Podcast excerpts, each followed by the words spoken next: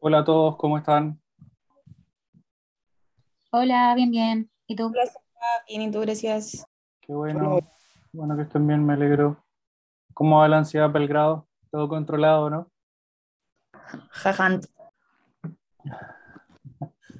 Haciendo, haciendo mucho deporte para poder bajar esa ansiedad. ¿Algún tecito medio raro? Mucho café nomás, Mucho para aguantar el repaso. Harta agüita. Vamos que se puede. Eh, hoy día vamos a hacer una tutoría sobre leyes especiales. Vamos, les voy a compartir pantalla. Denme un segundo. Mm, mm, mm. Ya, vamos a ver entonces algunas leyes especiales. Principalmente vamos a analizar eh, acuerdo de unión civil, vamos a ver la ley de matrimonio igualitario, vamos a ver técnicas de reproducción asistida, eh, ley de identidad de género, ley de tenencia responsable de animales y la ley que eh, permite el cambio de orden de apellido. ¿ya? Creo que son como las más relevantes que ahora último han, han salido. Eh, bueno, la ley de tenencia responsable es un poco más antigua, igual que la de AUC, pero vamos a hacer una especie de repaso ahí, principalmente viendo cuáles son los cambios que se produjeron y, y qué importancia tiene en materia civil, principalmente. ¿ya? Em, les propongo que si tienen alguna duda sobre algún tema de civil o de procesal, eh, lo puedan plantear ahora, antes de que partamos viendo estas leyes, y así podemos conversarlo. O de lo contrario, partimos derechamente con, con la presentación. Ustedes me dicen. ¿Tienen dudas de algo en civil o en proce que podamos resolver o conversar?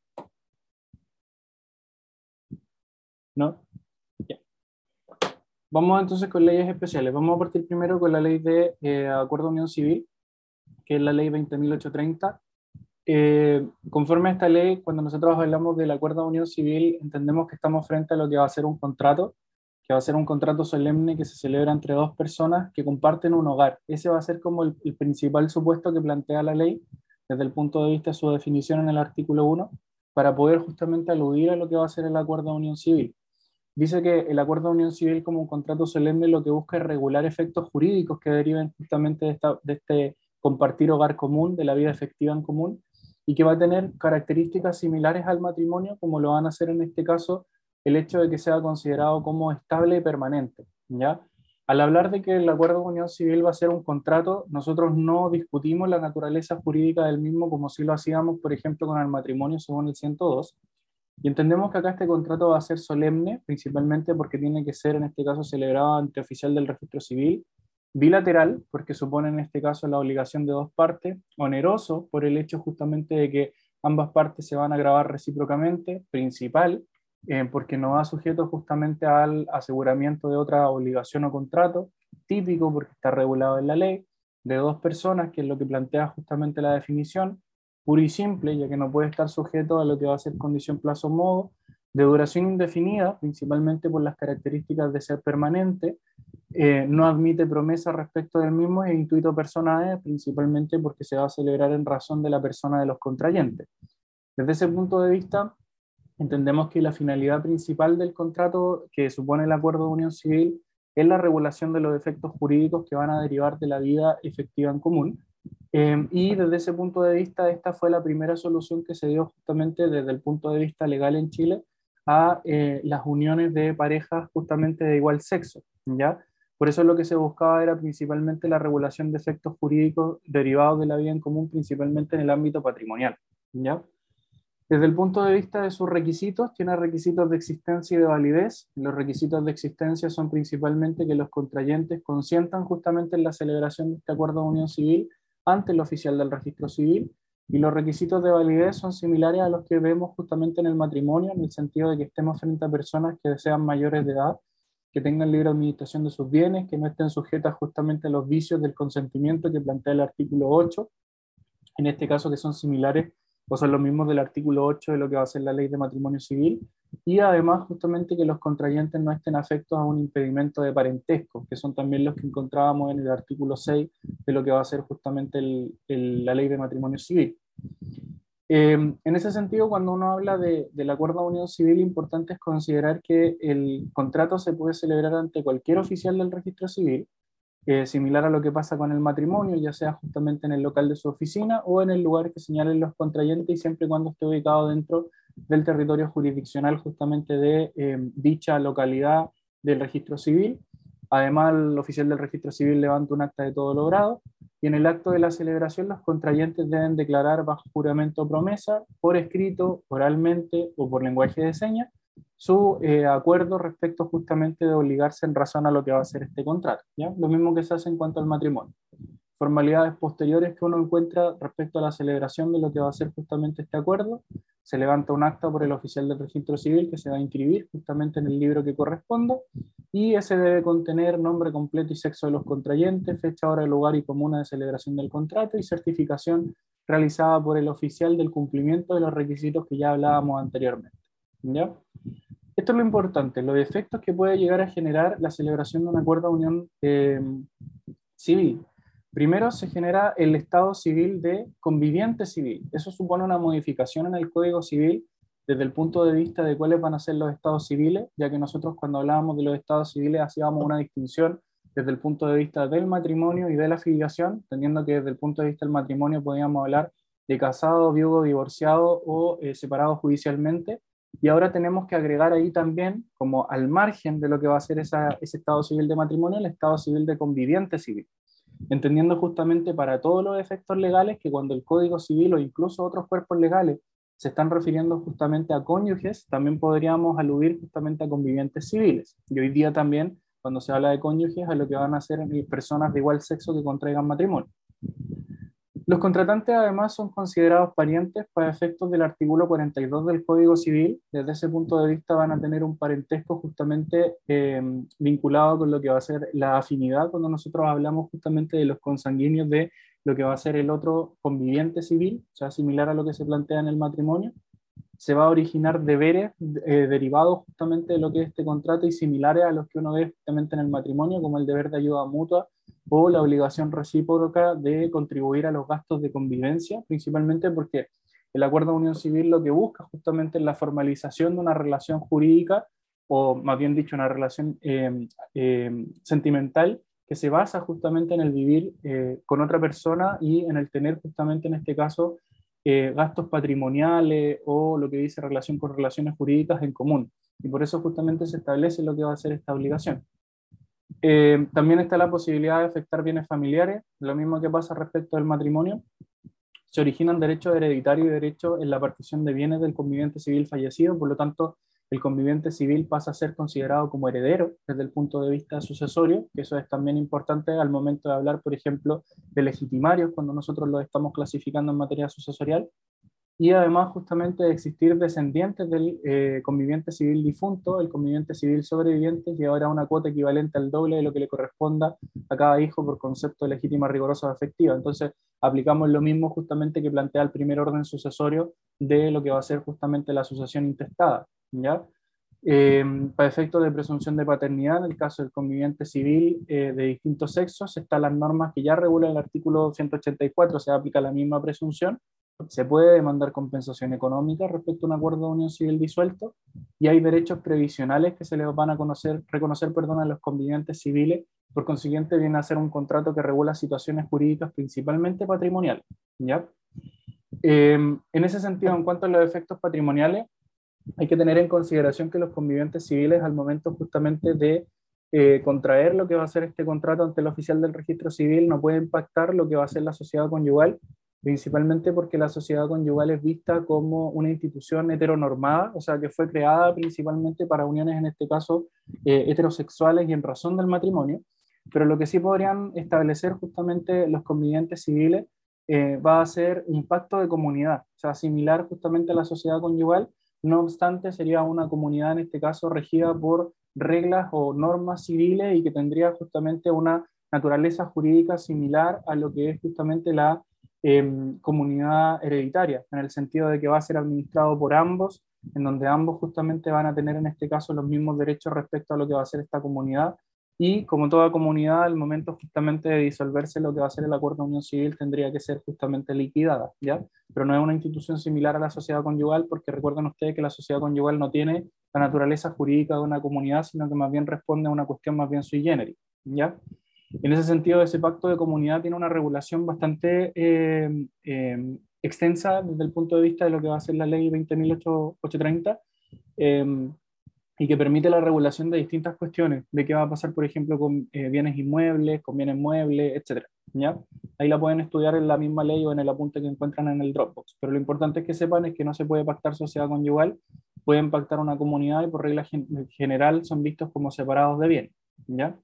¿Cómo termina el acuerdo de unión civil? Puede terminar obviamente por la muerte natural o presunta de alguno de los convivientes civiles, por comprobación judicial de la muerte de lo que va a ser el conviviente civil. Recuerden ahí, la comprobación judicial se da en aquellos casos en los cuales nosotros justamente eh, sabemos que la persona en este caso se encuentra fallecida, pero no se puede reconocer justamente su cuerpo o no se ha encontrado justamente lo que va a ser el mismo.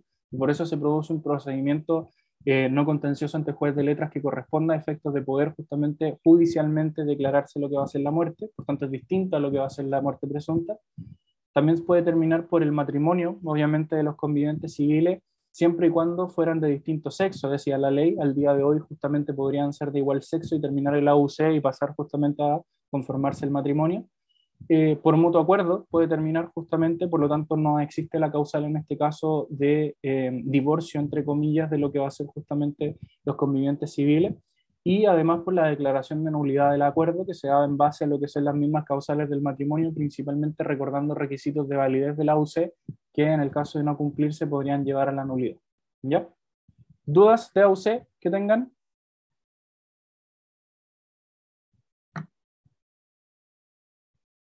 ¿No? Avanzamos entonces con el matrimonio igualitario. Eh, bueno, esta ley fue eh, aprobada eh, durante la semana lo comentamos también por el grupo de WhatsApp, lo que principalmente se aprueba es el boletín 11.422 de 2007. Eh, en ese entonces fue justamente enviado el, mensaje por, por parte de la, de la, presidenta Michelle Bachelet en ese, en ese tiempo. Eh, sufrió algunas modificaciones durante la tramitación, hasta que hace algunos meses el presidente Sebastián Piñera le pone urgencia a lo que es la, la tramitación de este proyecto y termina justamente aprobándose durante la semana y el día de ayer, si no me equivoco, ya fue promulgado.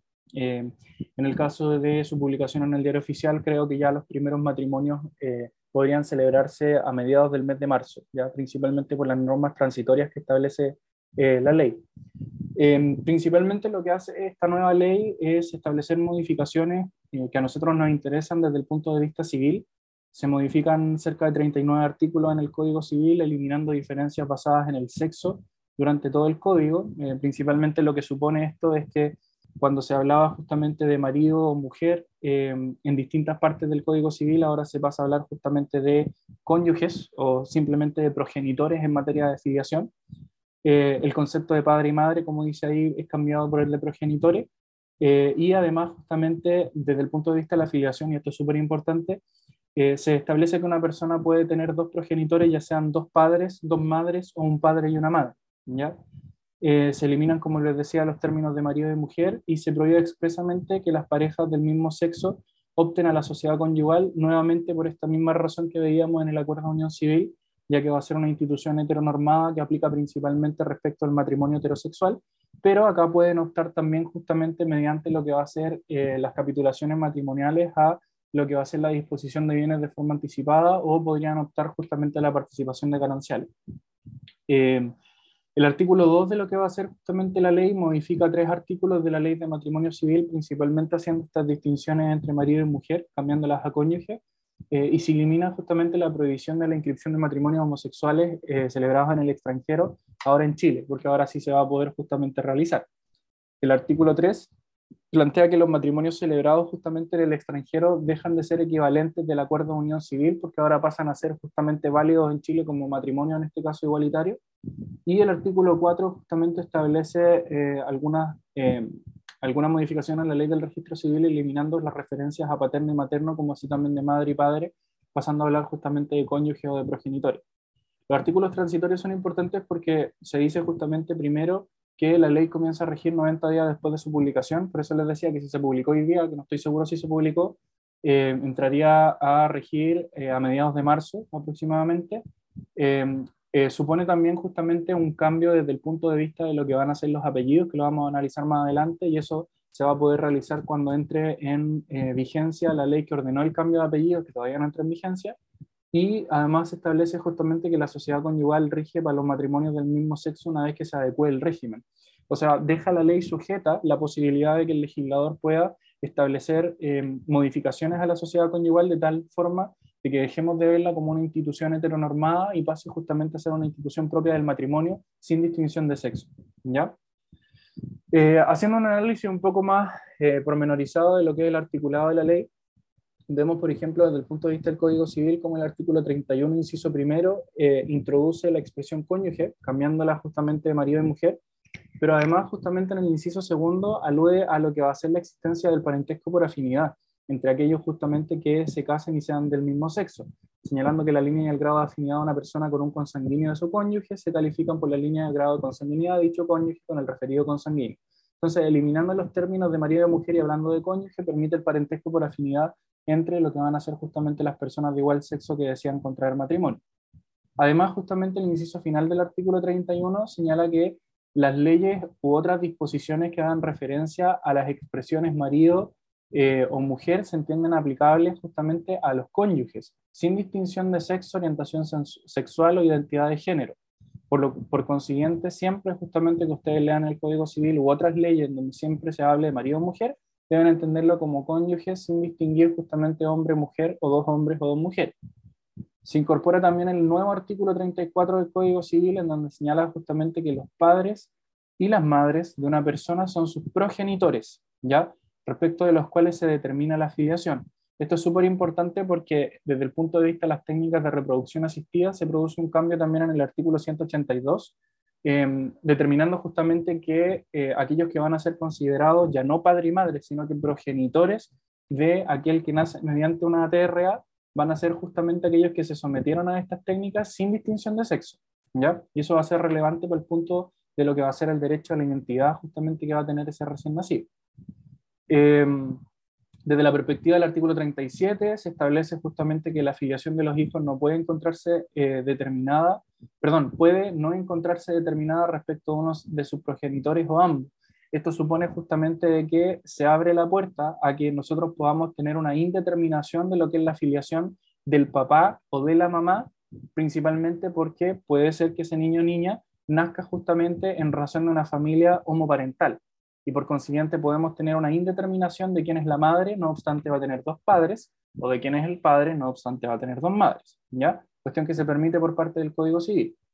También se modifica el artículo 102, que es la que define justamente el matrimonio, señalando justamente que ya no va a ser un contrato solemne entre un hombre y una mujer, sino que entre dos personas. Se modifica el 132, que era justamente aquel que aludía a lo que es el delito de, de adulterio, Em, en donde se señala justamente ahora que el adulterio lo va a cometer cualquier persona casada que yace con otra que no sea su cónyuge. Antes únicamente se establecía ahí una obligación respecto de la mujer. Y se modifica el artículo 135 del Código Civil, señalando principalmente de que los matrimonios celebrados entre personas del mismo sexo, las que por el hecho del matrimonio se entenderán separadas totalmente de bienes, sin perjuicio de la facultad de optar a la participación de gananciales. Esto era lo que ya les comentaba antes no pueden optar por la sociedad conyugal hasta que se produzcan las modificaciones de la misma como una institución heteronormada por parte del legislador. Pueden optar a la separación de bienes o a la participación en los gananciales y no obstante, mediante capitulaciones matrimoniales, pueden justamente disponer de sus bienes de forma anticipada a efectos de formar una comunidad similar a lo que se planteaba justamente en el Acuerdo de Unión Civil.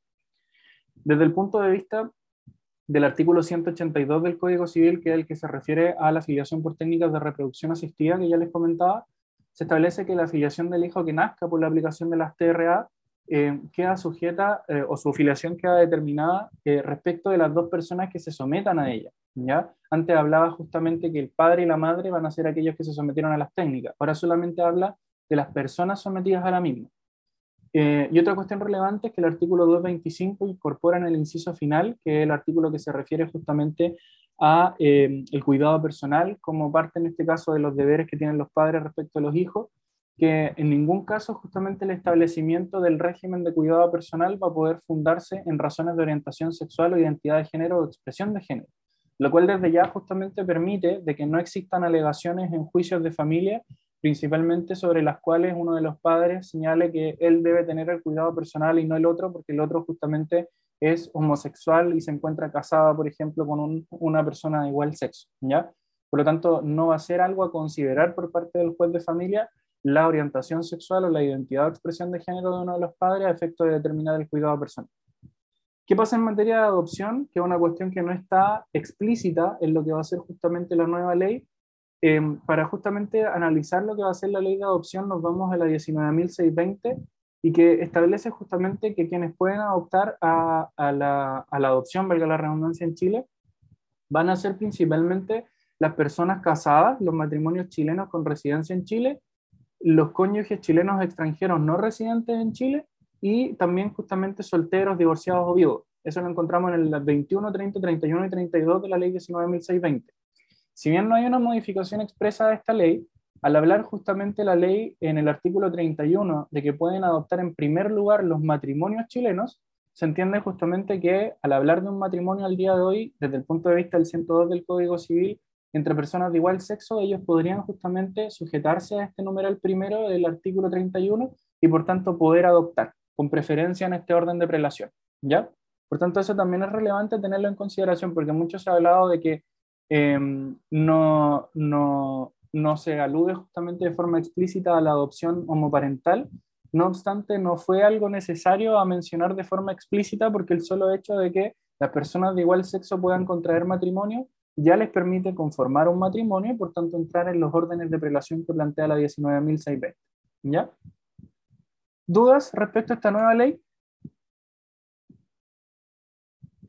Yo tengo una duda sobre el régimen matrimonial que había mencionado en el artículo 135, me parece. Ujú. ¿Se entenderán casados como separados de bienes? O sea, ¿se mirarán como casados como separados de bienes? ¿A eso se refiere? Claro, se entenderán separados totalmente bien. Ujú. Ya, pero eh, sin perjuicio, ellos pueden optar a participación en los gananciales durante el matrimonio. Sí, con la misma modificación que se puede hacer eh, por el 1723. Ah, ya, ya, ya. Podrían hacerlo durante el matrimonio o podrían hacerlo el momento en que se celebre el matrimonio, mediante una capitulación. Ah, ya, perfecto. Ya, y, y en esa capitulación también se podría pactar ese pacto de comunidad, ¿o no? Sí, sí, sí. sí. Ah, la ya. misma al momento del matrimonio o de forma anticipada. Ujú, Ya, ok, vale, ujú. gracias. ¿Más dudas respecto de esta ley o de la de AUC?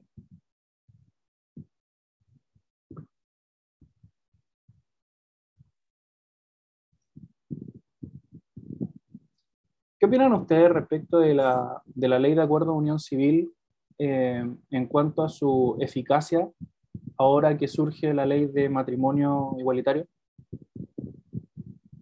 ¿Pierde eficacia la ley de acuerdo de unión civil? ¿Supondría una derogación tácita de la misma? ¿Qué plantearían si algún profe les pregunta eso? Mm, Yo entiendo que no, porque mm, en cuanto, por ejemplo, a, al término del acuerdo de unión civil, es algo distintivo y un rasgo característico del acuerdo que no, que no tiene la nueva ley. O sea, no, la nueva ley entiendo que no tiene la posibilidad de poner término unilateral o de mutuo acuerdo así sin resolución judicial. Sería un rasgo distintivo que quizá motivaría que más gente lo, lo contrayera. Desde el punto de vista de las causales de término, ¿verdad? Ahí habría una diferencia. Pero, por ejemplo, desde la perspectiva de, o sea, cuando uno analiza las leyes, tiene que analizarlas principalmente en cuanto a su interpretación. Y lo principal que uno toma en consideración para interpretar una ley muchas veces es el elemento teleológico, o sea, la, la- una mezcla entre la historia y la motivación que tuvo el legislador para poder justamente llevar a cabo lo que va a ser la nueva ley. Eh, y el acuerdo de unión civil surge como una respuesta media sui generis, intermedia entre matrimonio y, y- y una, una convivencia de hecho para personas justamente que eran de igual sexo.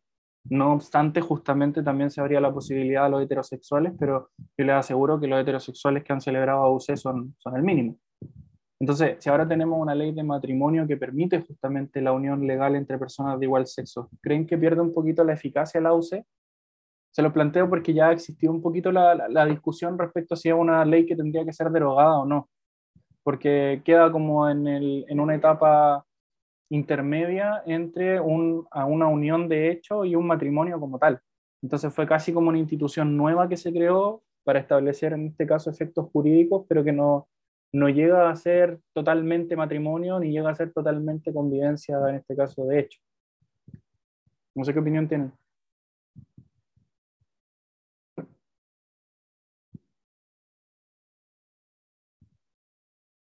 ¿No tienen opinión?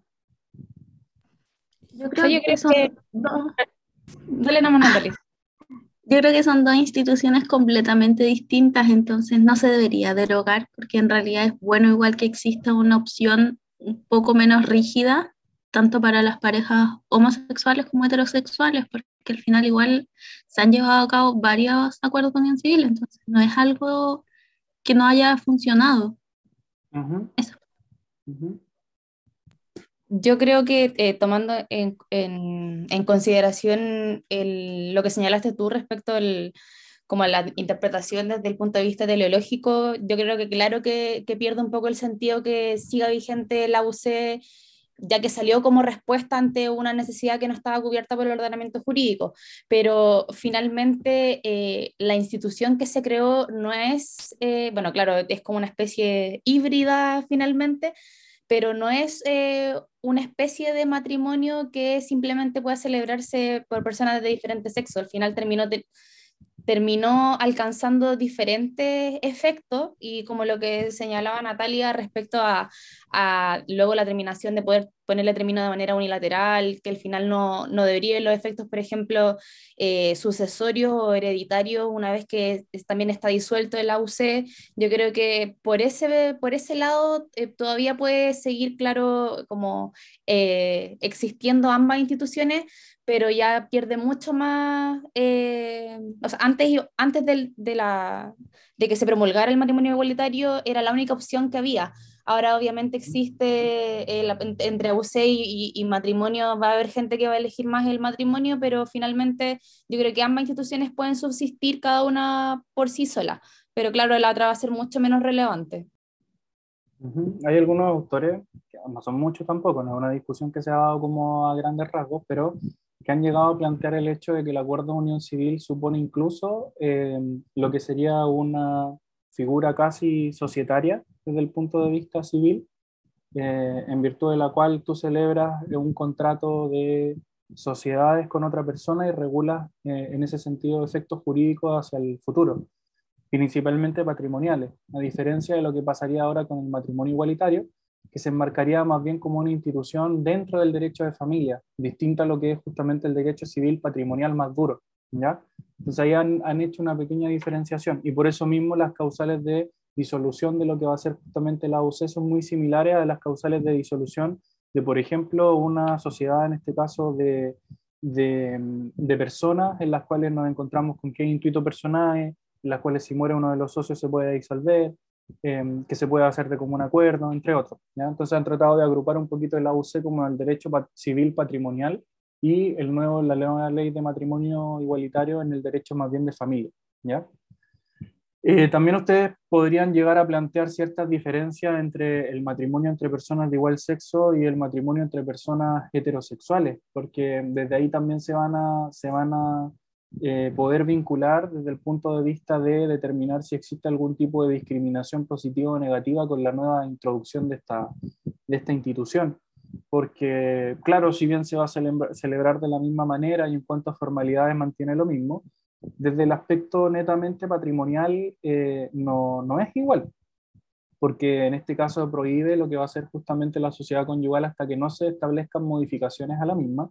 Y aunque uno el día de hoy pueda pensar de que nadie pacta por sociedad conyugal porque es sumamente desfavorable para la mujer eh, y, de alguna u otra forma amarra un poco la, administración de los bienes, pueden haber personas de igual sexo que les gustaría optar a una sociedad conyugal y que no la van a poder justamente a, eh, establecer como tal. Entonces, también hay algunas diferencias que uno podría encontrar entre el matrimonio heterosexual y el matrimonio eh, entre personas de igual sexo, que serían importantes que las empiecen ya a, pensar si es que alguien se la llegara a, preguntar. más allá de que uno de los matrimonios se celebra por personas de igual sexo y el otro no. ¿Ya? Em, vamos a analizar ahora la ley de identidad de género. La ley de identidad de género es la 21.120, una ley que debe tener una vigencia de unos 3 o 4 años, si no me equivoco. Eh, y es una ley justamente que plantea el concepto de, de, de, la identidad de género como la convicción personal e interna de ser hombre o de ser mujer, ¿ya? Principalmente porque la persona lo percibe de esa forma. Desde ese punto de vista, el artículo 1 de lo que va a ser esta ley plantea el derecho a la identidad de género, señalando que consiste en la facultad de toda persona eh, cuya identidad de género no coincide con su sexo y nombre registral de solicitar la rectificación. Y por lo tanto, en razón a lo que va a ser la identidad de género, sentirse justamente y llamarse y figurar socialmente como aquello justamente que eh, representa, ya sea justamente un hombre o una mujer. Desde ese punto de vista, cuando uno se pregunta cómo poder cambiar la identidad registral de la persona, hay que tener en consideración que, a diferencia de lo que pasaba antiguamente, la ley de identidad de género supone un avance bastante relevante porque ya no exige eh, lo que va a ser justamente el sometimiento a tratamientos médicos ni tampoco a cirugía, a, tratamiento quirúrgico, a efecto de poder solicitar justamente un cambio de nombre registral, por ejemplo. ¿ya? Eh, por lo tanto, la persona puede o no hacer las modificaciones a su apariencia eh, desde el punto de vista corporal mediante estos tratamientos médicos o quirúrgicos, como puede que no los haga y podría solicitar de igual forma justamente lo que va a ser el cambio de nombre y sexo registral. Eh, cuando se concede justamente lo que va a ser este cambio, eh, se altera lo que va a ser la partida de nacimiento, principalmente con la sentencia judicial firme, eh, y se entiende justamente que em, desde el punto de vista de los derechos que se pueden adquirir por parte de la persona que rectifica, en este caso, su identidad y sexo registral, estos están dados principalmente por el derecho a ser reconocido de la forma justamente en la cual esta persona se siente cómoda y se siente plena, ¿ya? Principalmente va de la mano con un derecho justamente a la identidad, pero también justamente con eh, lo que va a ser en este caso la dignidad de la persona humana. Desde ese punto de vista, cuando nosotros hablamos de principios que reconoce la ley de identidad de género, yo acá eh, principalmente destaqué dos que dicen relación con el principio de la no discriminación arbitraria, que es una cuestión bastante relevante que si bien uno lo puede ver justamente en, en la generalidad, justamente en los casos de las leyes en las cuales se busca no discriminar, esta quizás sea la más la más relevante y en la cual se hace más patente aquello, principalmente porque lo que se está buscando es que independiente justamente de lo que va a ser el aspecto físico o corporal, la persona pueda ser tratada y reconocida de la forma justamente en la cual se siente plena. Y además justamente eso supone la no eh, patologización de lo que va a ser justamente la, em, la conducta en este caso de la persona desde la perspectiva de no eh, comprender a las personas trans como aquellos que sufren de una patología o que son enfermas, ¿ya? Y el, el, solo hecho de poder tener una ley de identidad de género que permita justamente el reconocimiento, en este caso de nombre y sexo registral, distinto al aspecto corporal, ya supone justamente la no eh, patologización, que no solamente debe ser realizada en este caso por los tribunales de justicia, sino que por todas las personas y obviamente también por lo que van a hacer en este caso eh, los órganos del Estado, cuestión que es sumamente relevante, sobre todo por, por, el comportamiento que pueden llegar a tener distintos órganos del Estado y representantes también de lo que van a ser los poderes judiciales. No sé si alguno de ustedes tuvo la oportunidad de ver lo que pasó el otro día con la, con la mención que se hizo por algunos diputados electos de, de la diputada Schneider, si no me equivoco, del apellido. Eh, ahí justamente lo que se hace es una vulneración en este caso a principios rectores de lo que va a ser la, ley de identidad de género y también justamente a aspectos vinculados con lo que va a ser la dignidad humana y perfectamente ella podría eh, llevar a cabo acciones judiciales, ya sean en sede principalmente penal o constitucional con algún recurso de protección por los dichos que, que se señalan. ¿ya? Eh, cuando uno habla de los requisitos generales de lo que va a ser la solicitud eh, para poder justamente realizar un cambio de sexo o de nombre registral, se establece principalmente que la solicitud de rectificación de sexo debe contener eh, el nombre eh, o los nombres de pila con los que la persona justamente quiere ser reconocida y reemplazar justamente los que estaban en su partida de nacimiento y además la petición de rectificación de los documentos propios que se establecen en el servicio de registro civil. Eh, hay que tener en consideración que quienes manifiesten la voluntad de no modificar sus nombres de pila porque se sienten reconocidos por esos nombres de pila, pueden justamente mantener los mismos. Eh, y en ese sentido, justamente hay nombres que eh, uno podría decir, entre comillas, son asexuados, por llamarlo de alguna forma, y que podrían ser utilizados tanto para el reconocimiento de un hombre o de una mujer, o incluso personas justamente que solicitan en este, en este caso su cambio de sexo podrían mantener nombre registral antiguo, aun cuando ese fuera más comúnmente o socialmente reconocido con el sexo contrario. La ley lo permite de esa manera. ¿Cuáles son los procedimientos que nos permiten llevar a cabo justamente lo que va a ser esta, este cambio de nombre y sexo registral? Hay un procedimiento administrativo y hay un procedimiento judicial. El procedimiento administrativo que se puede realizar por personas mayores de edad y sin vínculo matrimonial vigente supone que la persona mayor de edad puede hasta por dos veces, a través del procedimiento que contempla la ley, que es una solicitud que se realiza justamente en el registro civil, eh, solicitar la rectificación del sexo y nombre con el que aparezca individualizado en su partida de nacimiento. ¿ya? Y el competente va a ser el registro civil para poder realizar aquello. Ahora, los procedimientos judiciales son distintos. Existe un procedimiento judicial para la persona que es mayor de 14 y menor de 18 años, y otro para la persona justamente que tiene un vínculo matrimonial vigente, o sea, que es mayor de 18 años se encuentra casada. La persona que es menor de 18 y que es mayor de 14 años puede solicitar justamente la rectificación de su sexo y nombre registral siempre y cuando justamente lo realice ante el Tribunal de Familia o el Tribunal con competencia de familia y con justamente em, representación de lo que van a ser aquellos que son considerados como eh, curadores o tutores desde el punto de vista del artículo 46 del Código Civil. Por tanto, va a requerir, entre comillas, ser representado por sus padres. Y esa fue una de las grandes discusiones que se dio al momento justamente de eh, debatir respecto a esta ley de identidad de género, porque se, eh, entre comillas, obliga o condiciona lo que va a ser justamente la solicitud de rectificación eh, al menor de 18 y mayor de 14 a tener que hacerlo con la venia de los representantes legales. y esa es una cuestión que no siempre se va a dar cuando existe justamente familias quizás un poco más tradicionales o padres o madres que no están de acuerdo con este procedimiento. ¿ya? Ahora, desde el punto de vista del procedimiento judicial con personas mayores de 18 con vínculo matrimonial vigente, em, en este caso lo tienen que hacer también ante el Tribunal de, de Familia, sin la necesidad obviamente de estar representado por lo que van a ser sus tutores o curadores legales, y se entiende que en el mismo acto en el cual el juez pronuncia justamente la sentencia definitiva, en virtud del mismo se declara justamente la terminación del matrimonio sin la necesidad de ir a un juicio de divorcio. ¿Ya? Seba, eh, tenía la duda, eh, si no estoy equivocada, de que eh, en la, las reformas que trae la, nueva ley, que eh, no iba a ser como una, como una causal como directa determinación del matrimonio, sino que iba a existir una especie como de, consulta del otro cónyuge si deseaba seguir manteniendo el vínculo. Sí, sí, sí, fue, fue, una de las cosas que se agregó, em, en el sentido de que voluntariamente se podría solicitar la mantención del vínculo, no obstante, con posterioridad podrían llegar a la disolución. ¿ya? Por lo tanto, lo que se hace acá es que el juez de familia consulta cuando se dicta la sentencia definitiva en su redacción. eventualmente va a dar la oportunidad para que las partes puedan intervenir y va a consultar si quieren justamente mantener en este caso vigente el matrimonio o si quieren mediante esa sentencia ponerle término y así lo realizan justamente en la misma. ¿ya? También se eliminaron, eh, a, propósito de eso, em, y yéndonos un poquito más atrás a lo que es la ley de matrimonio igualitario, Em, lo que son las causales de divorcio culposo cuando se hablaba de eh, la conducta homosexual. ¿Se acuerdan?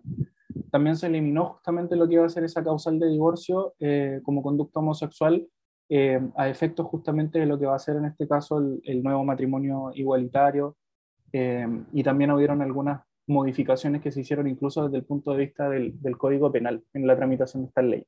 ¿Ya? Dudas respecto de lo que va a ser la ley de identidad de género. Ojo que es una ley que es bastante, o sea, ya entró en vigencia hace harto rato, entonces se las podrían preguntar en un sujeto, principalmente. Profe Isaac. ¿Alguno tiene dudas? ¿No? Ya. Vamos a hablar un poco de técnicas de reproducción asistida. Cuando hablamos de técnicas de reproducción asistida, nos encontramos principalmente también en el análisis de sujetos de derecho. ¿ya?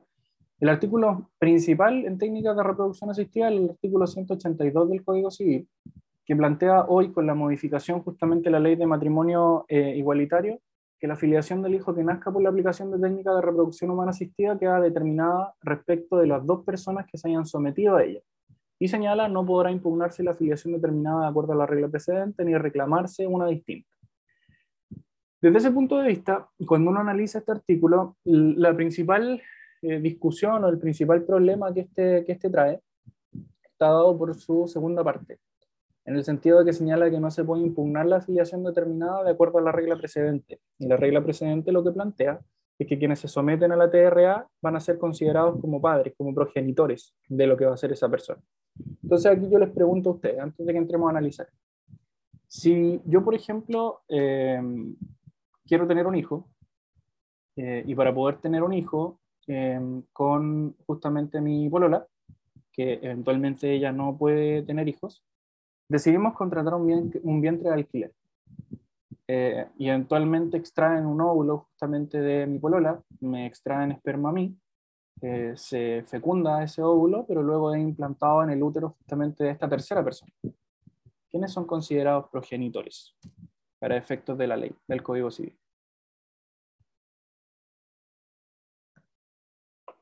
Son preguntas de grado.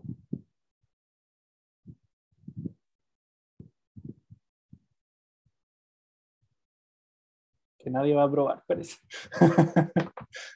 ¿Qué opinan?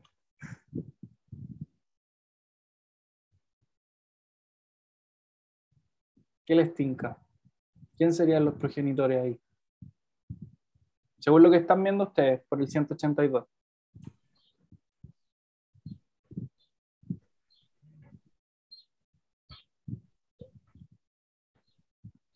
Yo lo que entiendo es que la mujer a la cual le pagaron para poder alquilar, ay, perdón, eh, alquilar el vientre sería considerada como la madre y, el padre sería tú.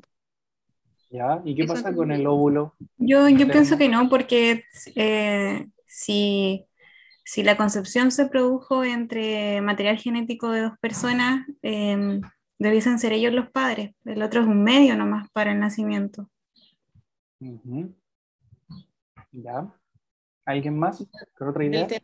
Del tenor, como literal, que es como de quienes se someten a las técnicas, yo creo, opino lo mismo, pues, que sería tú y tu polola en ese caso, porque claro, eh, el otro es como, se habla como de vientres como eh, subrogados, en, entonces ahí no, no, no se produce eh, técnicamente, claro, ni, ni, la concepción, la anidación ya posteriormente, pero no, no sería eh, quien se sometió a la técnica, ¿no?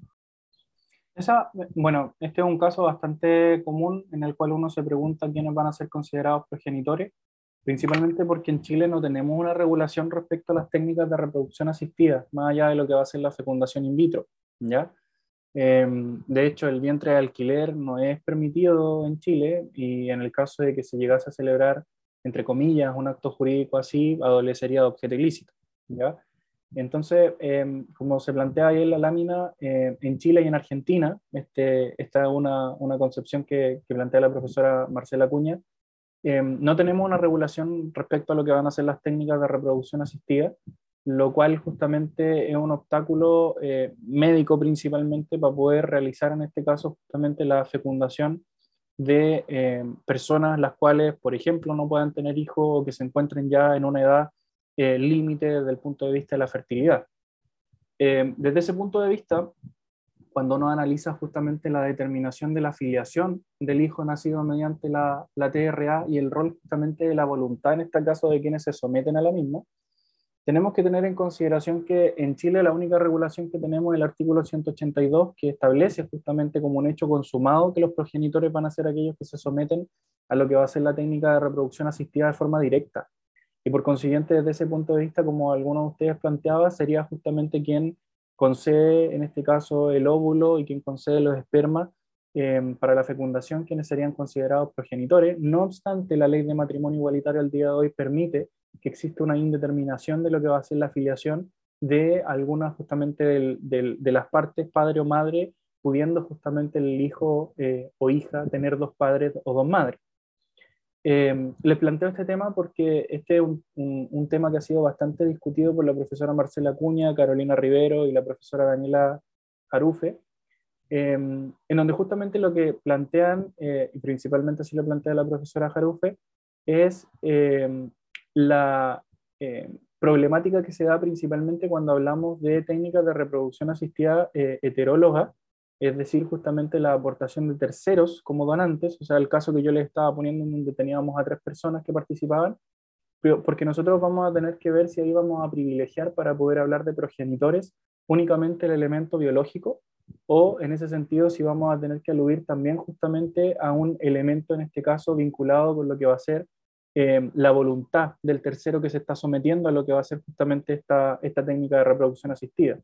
Por consiguiente, tendríamos que ver si únicamente los progenitores son aquellos que aportan con el óvulo del esperma o también justamente la persona que va, en este caso, entre comillas, a hacer este vientre de alquiler y que voluntariamente se está sometiendo a lo que va a ser esa técnica.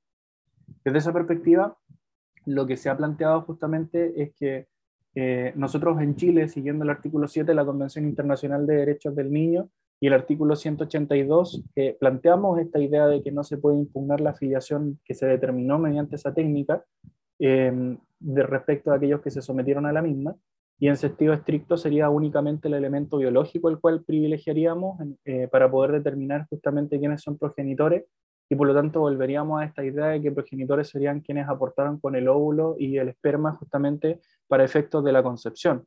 No obstante, la profesora, por ejemplo, Carolina Rivero y el profesor Rodrigo eh, Barcia plantean justamente que desde el punto de vista del derecho a la identidad que va a tener justamente este nuevo niño o niña, eh, podría justamente esto querer conocer quiénes fueron las personas que se sometieron a las técnicas de reproducción humana asistida para efectos justamente de conocer quién eventualmente podría ser su padre o madre biológico. Eh, y desde ese punto de vista, si bien no existe una acción eh, judicial en materia civil o constitucional que de forma explícita permita aquello, sí, justamente dicen estos profesores, podríamos reconocer una acción constitucional que desde la perspectiva de la identidad y la dignidad humana pudiese ejercerse justamente a efectos de poder determinar quiénes fueron los que se sometieron justamente a esa técnica. Por tanto, este nuevo niño o niña adolescente podría ejercer eventualmente un recurso de protección en razón justamente de lo que va a ser, en este caso, el artículo 7 de la, de la Convención Internacional de Derechos del Niño, la dignidad humana, su salud mental, su salud física, el derecho a la identidad, para conocer justamente quiénes eran aquellos que se sometieron justamente a esas técnicas y que dieron lugar a la fecundación.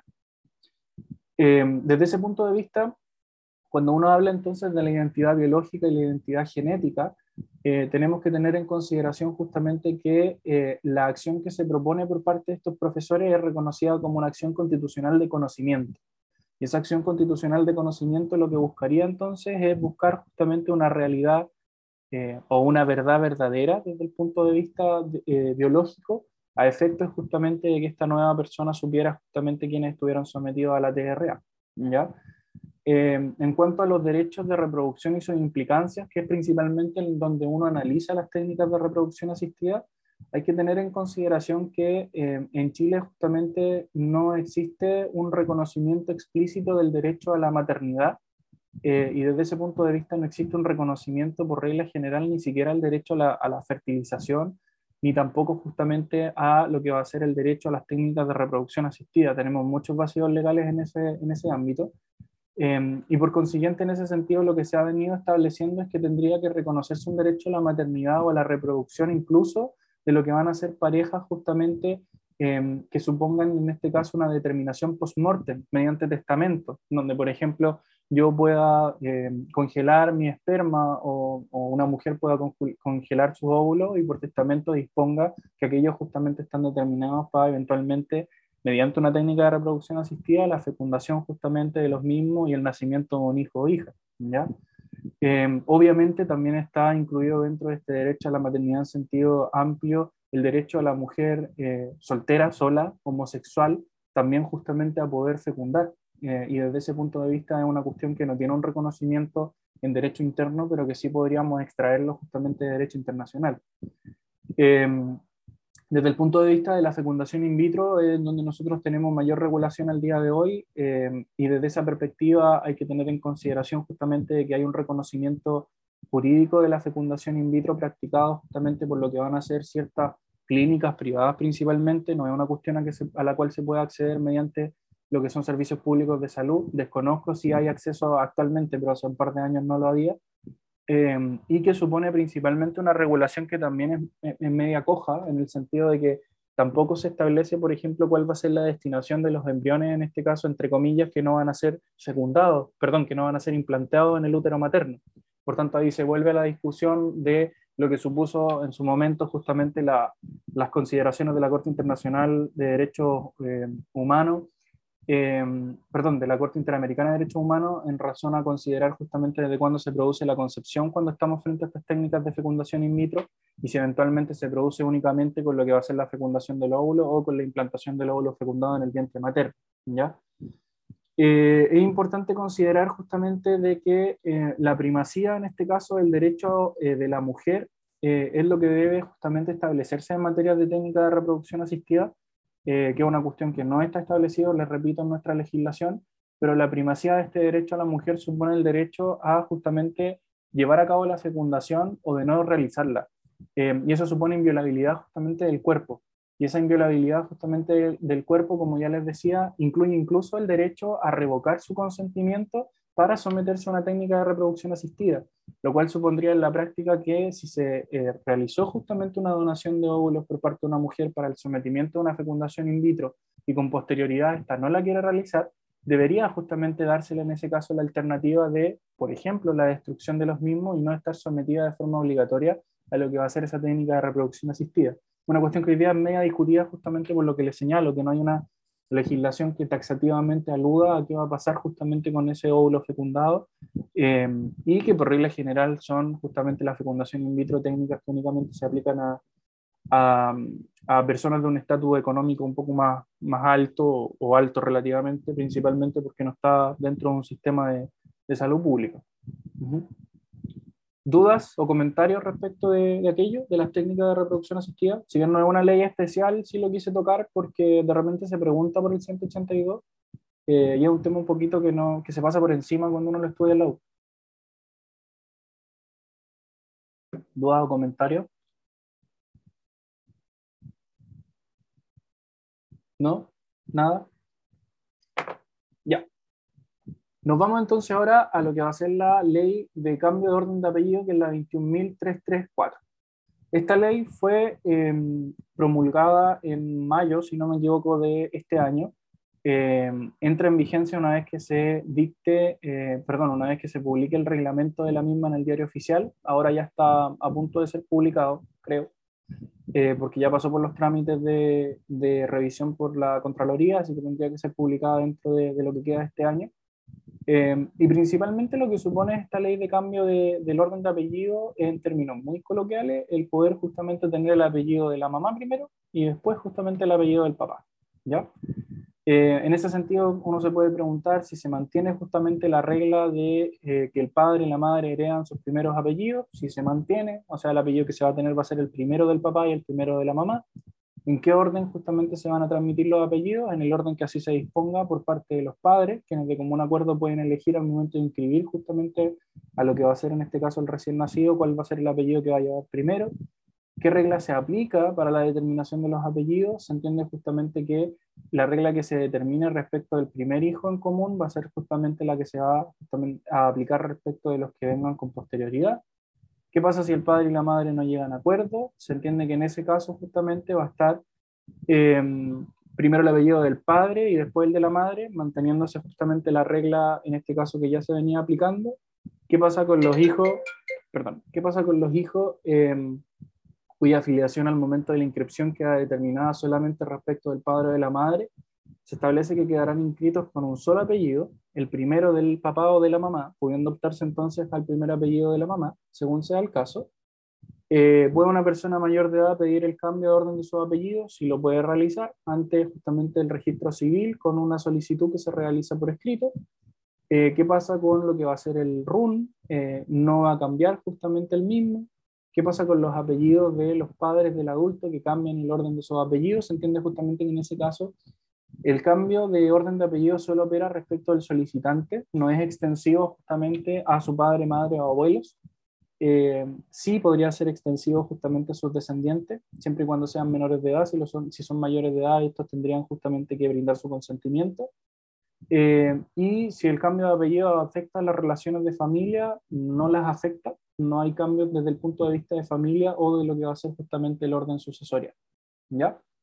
Y por último, vamos a analizar la ley de tenencia responsable de animales, la 21.020 o la ley Cholito, que es relevante principalmente para efectos de responsabilidad civil extracontractual.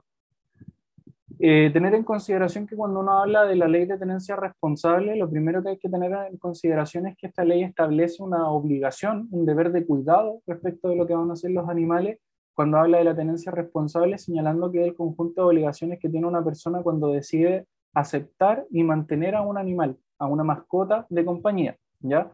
Y que supone, entre otras cosas, registrarlo, eh, brindarle cuidado veterinario para su bienestar, no someterlo a sufrimiento, entre otras cuestiones. Recuerden siempre esto, que la tenencia responsable supone obligaciones. Esas obligaciones se traducen en deberes de cuidado y de ahí nosotros vinculamos justamente la responsabilidad civil extracontractual. Em, cuando hablamos justamente de esta responsabilidad civil extracontractual, tener en consideración que em, nosotros nos vamos a encontrar eh, con casos taxativos de responsabilidad objetiva cuando hablamos del animal peligroso. En ese sentido, la ley plantea que el animal peligroso es la mascota o animal de compañía que se califica por la autoridad sanitaria como tal, cuando reúne ciertas características. Desde ese punto de vista, hay ciertas sanciones que plantea la ley frente a algunas conductas que se pueden realizar con, con o respecto de lo que son estos animales, como por ejemplo sanciones frente al abandono del animal o vulneraciones reiteradas de lo que va a ser justamente la ley, que son sanciones principalmente pecuniarias, la aplicación en este caso de multa, eh, y desde el punto de vista justamente también de la omisión que pudiese eh, causar daño a un animal, también se aplican ciertas sanciones, como por ejemplo lo que podría suponer no alimentar justamente al animal. ¿Qué pasa con los perros callejeros? Los perros callejeros en ese sentido están bajo lo que va a ser la obligación de tenencia, entre comillas, de las municipalidades, las cuales pudiesen justamente entregar su cuidado a entidades sin fines de lucro. ¿ya? Eh, desde ese punto de vista, cuando uno habla de los daños que pudiese provocar un animal, eh, se dice que eh, todo responsable de un animal, regulado justamente por la ley, responde civilmente de los daños que cause el animal, ¿ya? Sin perjuicio de la responsabilidad penal que pudiese, que pudiese en ese sentido ocasionar. ¿Cómo yo materializo lo que va a ser esta responsabilidad? La ley de tenencia responsable se aplica principalmente en procedimientos que se siguen ante los juzgados de policía local. Em, hay que tener en consideración de que los juzgados de policía local, yo diría, no tienen una expertise respecto a lo que va a ser justamente la ley em, y principalmente siguen en este caso un procedimiento que más que estar regulado en la ley, está regulado en ordenanzas municipales, porque la ley dejó sujeta justamente la aplicación de la misma a lo que va a ser la determinación municipal de procedimientos incluso de fiscalización. Por tanto, los juzgados de policía local no es mucho lo que hacen respecto a esta ley. Eh, si bien es una ley importante porque se avanza en obligaciones como por ejemplo de registro de los animales, desde el punto de vista de las sanciones es bien poco lo que se puede alcanzar cuando uno habla de la ley de tenencia responsable en un juzgado de policía local. Por eso es importante manejar justamente lo que va a ser la vía civil como responsabilidad civil extracontractual cuando se causan eh, daños justamente a los animales y como yo ya les decía, la principal vía que nosotros tenemos para irnos justamente a la responsabilidad civil extracontractual es cuando hablamos del animal potencialmente peligroso, porque ahí podemos aplicar una responsabilidad estricta eh, y una presunción justamente de responsabilidad estricta, aun cuando no exista culpa o dolo respecto de lo que va a ser el animal fiero, que si lo recuerdan justamente aparece dentro de las presunciones. Eh, hay que tener en consideración que la voz responsabilidad de la cual trata justamente la ley eh, se entiende en sentido amplio y por consiguiente supone en ese sentido que la responsabilidad va a recaer cuando lo que se transgrede va a ser en este caso el deber de cuidado de tenencia responsable. Por eso les decía que era tan importante manejar justamente esas obligaciones y lo que supone justamente la ley eh, y que pudiese llevarnos justamente a alegar entonces esta presunción de responsabilidad o eventualmente configurar una responsabilidad civil extracontractual desde el punto de vista subjetivo cuando pudiésemos justamente acreditar en este caso el dolo o la culpa respecto al incumplimiento de lo que son las obligaciones de tenencia responsable de los animales. ¿ya? También señalar que la ley plantea la idea de que todo responsable responde justamente de lo que va a ser en este caso la responsabilidad civil extracontractual, la cual tendríamos que fundar justamente en el 2326 y 2327, y la voz todo responsable alude no solamente al dueño, sino que también al poseedor de lo que va a ser en este caso el animal. ¿ya? Eso. ¿Dudas de las leyes especiales? ¿De cualquiera? ¿O algún tema que quieran tratar? ¿No? Eh, yo, Seba, tenía una duda, eh, pero respecto a eh, procesar recursos, sobre el recurso de apelación, em, eh, en el efecto suspensivo, me, eh, se me generó la duda respecto a si que, existe algún tipo de excepción a este efecto suspensivo. Si el tribunal eh, inferior, sabiendo que em, no puede, em, no, no, es competente mientras no se resuelva el recurso, puede decretar, o sea, puede informar algún tipo de resolución en ese tiempo. Eh, bueno, si está con efecto suspensivo el recurso de apelación, no se puede seguir la tramitación en primera instancia. O sea, eventualmente no se van a seguir dictando resoluciones mientras no se resuelva el recurso de, de apelación. Entonces, es absoluto. Sí, sí, en, e, en ese sentido sí. Eh, pero recuerda que hay ciertos supuestos en los cuales aplica el efecto suspensivo y ciertos supuestos en los cuales no. ¿ya? Porque si bien las reglas generales que se conceda la apelación en ambos efectos, en la práctica no, no es tan así.